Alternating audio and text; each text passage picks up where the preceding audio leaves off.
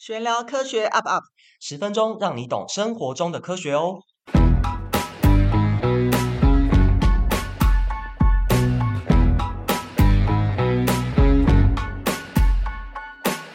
欢迎大家收听本期节目，我是刘璇老师。大家好，我是俊佳老师。哎，我们今天要来闲聊什么科学小常识呢？今天呢，我们要来聊专属于大人的饮料，就是酒的科学哦。哎，酒，呃，俗名叫做酒精嘛。嗯，它的学名就叫做乙醇。嗯，好，那这个原料跟制成的不同，容易当中它会有别的物质，所以酒就会有不同的香气跟风味哦。像我们在巴夏里话，呃。第五章的有机化学单元当中，我们就有介绍乙醇的结构跟性质。嗯，像乙醇的结构就是它是 C2H5OH。嗯，好，那这样来看，它就是有一个碳跟氢的那个链。那因为跟脂肪的结构很相似，对，好，跟脂肪链很相似，所以它那一端叫氢油端，它另外一端叫 OH。那我们前面其实我们也有提过，说那个叫氢键，所以呢，它会溶解于水。所以它一方面也会拉拉住水，所以是我们常用的酒那个有机溶剂哦。嗯，好，所以刚刚老师说，哎，之前在课程里补充到的，好，包含氢键啊等等，还有碳链，这都是乙醇的性质。好，那这个性质也会影响乙醇在人体里面的作用哦。好，首先乙醇有水溶性嘛，这个水溶性呢，就可以让乙醇很方便溶在血液里面，好，然后到全身循环。那乙醇呢也有脂溶性，好，因为刚刚老师讲到清油端。那这个脂溶性呢，就可以让乙醇啊容易穿透同样是脂质的细胞膜。我们的细胞膜就是脂质的成分嘛。好，而且呢，再加上，所以就是同类相聚。对，就是同类相聚，同类互溶。好，而且再加上呢，乙醇的分子小。好，刚刚老师有讲到它的分子式，好，叫做 C2H5OH 嘛，很小。所以呢，我们吃下去根本不需要经过消化分解，很快的呢，就会被我们身体吸收喽。好，包含你一喝下去，从嘴巴好一直到食道、胃，其实就吸收了大概二十 percent 的乙醇哦。啊，其实跟其他的营养素来比，其实是蛮多的了。好，甚至呢，你知道我们吃进去很多东西都没有办法进到脑部去。好，可是呢，诶，乙醇也可以透过刚刚的特性，好，很顺利的就可以跑进去了。好，所以这就是为什么啊，我们喝了酒以后，诶，几分钟以内很快的就可以觉得，诶，有喝醉的感觉，然后甚至会改变情绪啊、行为的原因哦。哦，这也是我们历史上很多名人 喜欢喝酒，因为喝了酒之后呢，就有写作的灵感，对不对？嗯、像呃李白。好，那李李白他很多诗里面就提到酒，哎，像什么大家听过没有？就是花间一壶酒，独酌无相亲，举杯邀明月，对影成三人，就已经 他眼睛都花花了，对不对？都蒙了。对，他也写过《将进酒》，好，他在里面写说“将进酒，杯莫停”。嗯，好，还有另外一位名人，像陶渊明，他也写过饮酒诗，连续写二十首。哇，好，那不过有位名人，好，他的故事呢更是有趣，他。他他的一生生涯非常的坎坷，好，其实我们前面有提过，他被朝廷哈连续贬谪三次，黄州、惠州一直到儋州，儋州就是现在的海南岛，然后越贬越远，好，虽然他生性豁达，好，他有写出“莫听穿林打叶声，何妨吟啸且徐行”这些诗诗词，好，那但是他还是要借酒消愁一下嘛，所以他也写过那个人间如梦，一樽还酹江月，好，这种优美的词句，好。这个人呢，他喝到不仅懂他的品酒，而且还懂酿酒。好，那因为他没有钱，因为实在太穷了，嗯、所以呢，他甚至去学习如何酿酒，然后就把酿酒的心得呢写成一本书，叫做《酒精》。大家有没有猜到这个人是谁呀、啊？我觉得刚刚很多关键字很明显，应该就是北宋的苏轼吧，东坡居士，对不对？哎，很棒哦！哎，那既然刚老师讲苏东坡他这么懂酒，那他的酒量应该很好喽？没没有啊？他他 其实酒量非常的差，他其实这种就叫做酒精不耐症。嗯，啊，他曾经写下“余饮酒终日不过五合”，五合呢用现在的单位换算来算，大概只有三百二十毫升。好，那再用当时可能的酒精浓度来推算，好，因为当时还没有蒸馏酒嘛。嗯，所以呢。苏东坡一天能喝的量，大概就是现在的小瓶罐装啤酒这么多。哦、好少，所以 对自己说：“天下之不能饮，无在与下者。”就是说自己啦，就是天下最不能喝的人。但是仍然不影响他喜欢喝酒的心情。嗯，好，那说到酒精不耐症呢？哎，其实这个是起源于春秋战国时期，好，在中国南方百越族的基因变异哦。然后呢，随着族群的融合，啊，这个基因就散播出去。好，所以亚洲人的患病的比例还是高出许多。而且啊，我们台湾 是目前啊全世界酒精不耐症比例最高的地方。One，对，我们终于有个 Number One，而且比例超高的。其实我们有大概百分之四十五的国民都有酒精不耐症哦。啊，难怪很多喜欢喝酒的台湾人都自称喝酒脸红代表代谢好，其实根本就是错误的观念哦。嗯，好，喝一点点酒就脸红，不是代表代谢好，是酒精不耐症的症状，对不对？对啊。好，那我们要了解什么是酒精不耐症的话，就要先从乙醇好在人体中的代谢反应来谈起。好，大家还记得？诶，我们有在前几集提过氧化还原反应哦。好，大家记得吗？那乙醇在人体里面也有氧化还原反应哦。而且呢，这个代谢要通过两个阶段的氧化反应。好，第一个阶段呢，乙醇会先被氧化变成有毒的东西，叫做乙醛。好，那再来下一个步骤呢，这个乙醛有毒的乙醛再被氧化变成没有毒性的乙酸，乙酸就是醋，就是醋酸。好，那当然，这个解毒嘛，大家常听解毒的器官是谁？也就是肝脏，对不对？这个过程就是在肝脏发生的。好，肝脏呢会制造一些酵素，去帮忙执行这两阶段的氧化反应哦。所以酒精不耐症的机转就是肝脏解毒的能力发生问题喽。对，没错。好，在刚刚提到有三个人嘛，乙醇、乙醛、乙酸。好，在这三个里面呢，对我们人体毒性最大的就是乙醛。乙醛的累积，就是会让我们喝完酒以后不舒服，好产生脸红啊、头痛啊、心悸、呕吐，好这些症状的原因，都是因为乙醛。好，所以酒精不耐症的问题出在哪呢？就是氧化的那个第二阶段。好，因为基因的遗传导致肝脏没有办法制造出酵素，把有毒的乙醛氧化变成无毒的乙酸，就这个解毒的酵素没有了。好，那这样子乙醛就会过度累积嘛，那就会引发症状啊。而且啊，事实上，WHO 有认定哦，乙醛是一级致癌物诶，嗯，所以酒精不耐症的患者，乙醛会累积很多，其实很不适合饮酒。根据研究也有说到啊，会提高罹患很多种癌症的风险哦。所以我们提到乙醇的氧化还原反应，其实酒测的应用有利用类似的原理。好，那大家应该常常看过嘛。就是警察在路边执行那个呼气的酒测，嗯，那在一九七零年代以前的酒测的仪器呢，就是利用氧化还原反应的原理，好，然后就是把这个乙醇氧化成乙酸。那我们在前面其实有提过，如果说今天有人被氧化，然后就同时会有人被还原，那在这个酒测的仪器当中呢，被还原的物质必须要具有很明显的颜色变化。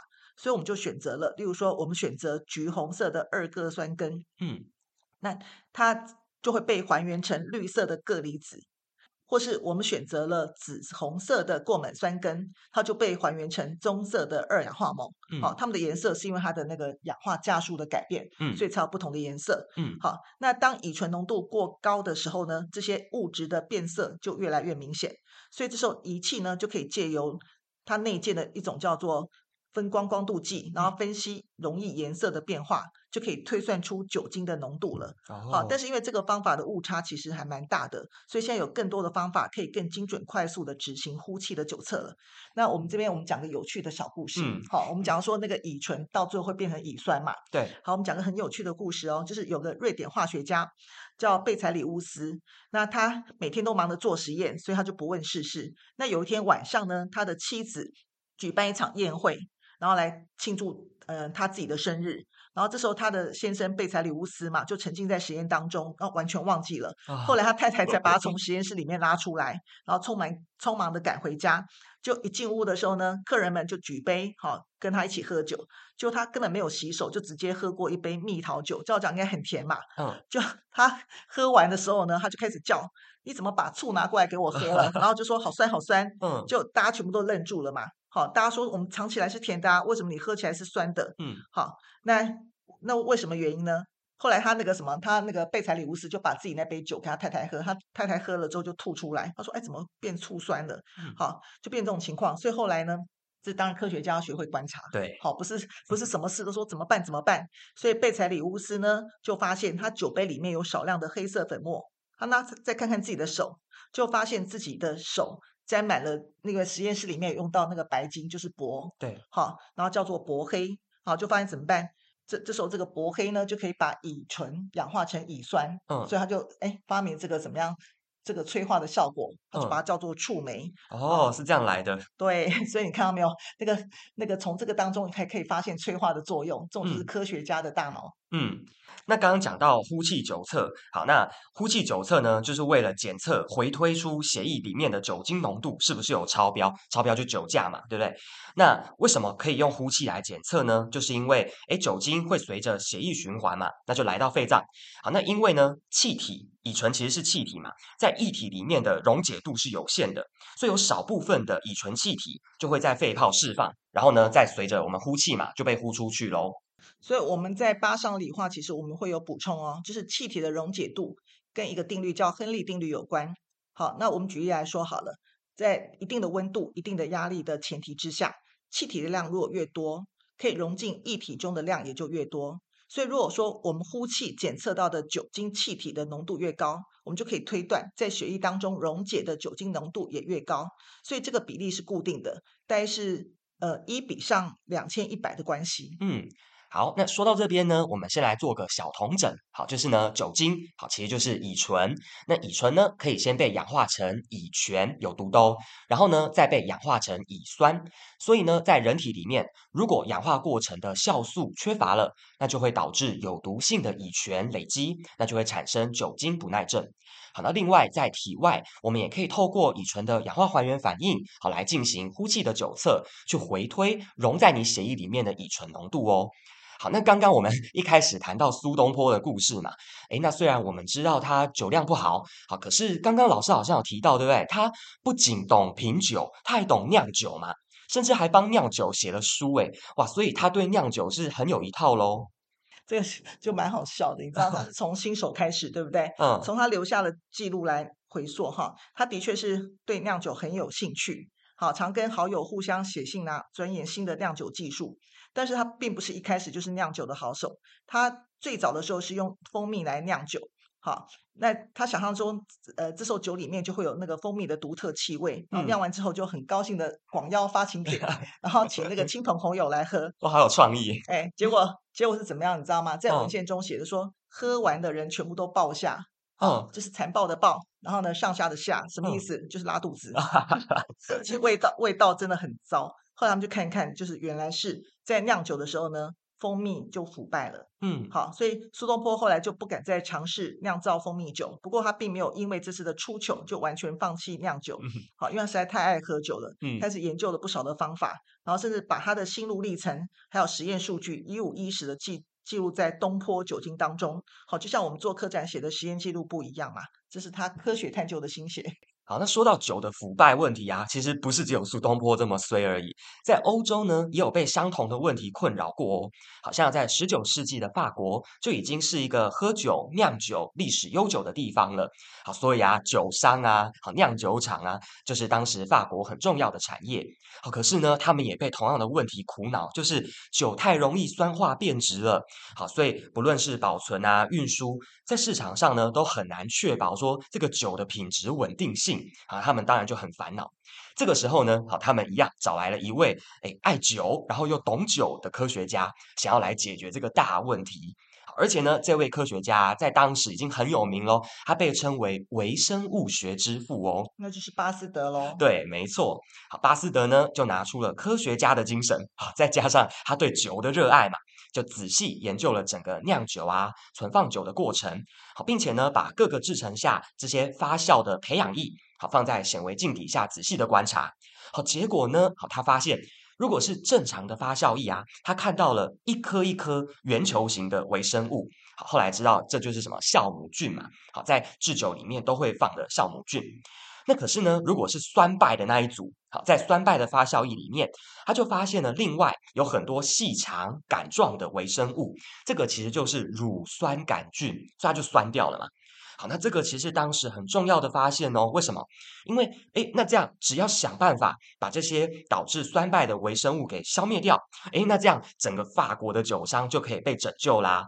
好，所以呢，这个巴斯德，好，他就经过了很多次的实验，最后呢，推出了一个很有名的，叫做巴斯德加热灭菌法。好，其实这到现在都一直在用哦，就是小心的把酒呢，慢慢的加热，好，到摄氏五十哦六十度，就几乎能够消灭所有会导致酸败的微生物了。所以这个方法也是我们在食物保存史上很重要的里程碑哦。其实这个酒呢，呃，不但启发了我们的文人雅士作诗的雅兴，嗯，同时也启发了呃，在巴斯德时代有更多科学上的一些贡献。好，嗯，那当时的科学家就发现，在酿造葡萄酒的过程当中，那个酒桶的底部会呈现一些结晶，他们就把这个叫酒石酸。嗯，好，大家应该知道，现在我们做东西的那个发粉有没有？对，里面就有酒石酸嘛。嗯，好，那有时候取到的酒石酸具有旋光性。好，那有时候又没有，那这种现象呢，就困扰着当时的化学家，所以就把难题交给了巴斯德的什么实验室。那经过他的研究，好跟缜密的观察力，才发现了镜像异构物的存在。那什么叫做镜像异构物呢？大家现在同学好，就把两只手好刚好对合，嗯，好，那你发现大拇指对大拇指，食指对食指。好，这两只手就是叫镜像异异构物，好像在照镜子，好像在照镜子一样。虽然结构相似，但其实就是照镜子，所以叫做镜像异构物。嗯、好，这个东西以后在我们化学上很重要哦。我们一开始，我们到大二有机化学都要学会看这种镜像异构物。哦，哇，原来酒不仅能够让大家消忧解愁，啊，还大大推展了科学的演进哦。好，那今天的内容很充实，又到了脑筋急转弯的时间喽。待会我们会问一个问题，答案就在刚刚的节目里面。好，欢迎大家加入我们的 Line@ 来回答，会有累积点数哦。也欢迎大家留言告诉我们对哪些主题还有兴趣哦。好，我们今天这一段很长，那我们现在来公布今天的主题哦。嗯，酒精不耐症是因为什么毒性物质的累积才造成酒精不耐症呢？酒精不耐症是因为什么毒性物质的累积？好，这题答案应该是很清楚的吧？嗯，是不是很明显？然后有听就一定会，请同学要认真回答。好，那下一段呢？我跟培瑜老师我们要分享的东西很重要哦。好，里面就是说，呃，因为每个家长都希望孩子是资优生，都希望成为人人中龙凤。但是大家要知道一件事，就是资优或是绩优，并不代表呃会成为人生胜利组。所以在教育的过程当中，其实要很谨慎。那我在下段当中呢，我就分享我在资优班第一个，我在专业上面，我带着他们如何去做科学探究，好，让他们去彻底理解这个科学。好，第二个呢，就是我在带着他们，就是呃工作期程的分配，因为有时候孩子就算聪明，可是对自己生活是呃自理的乱七八糟，所以我带他们如何自律，好，如何分配这个工作的时间。好，第三个呢，就是要。在过程当中，我要去承接住他们的情绪，好，带他们去了解，好，什么是自己，去认识自己。那我觉得这一段其实很重要，因为我们的教育不是偏才的教育，因为偏才教育很可能让孩子走向一条很可怕的悬崖。好，但是我们今天做的东西叫做全人教育，好，所以这段真的非常重要，请孩子们跟家长们一定要听。好，谢谢喽，拜拜，拜拜。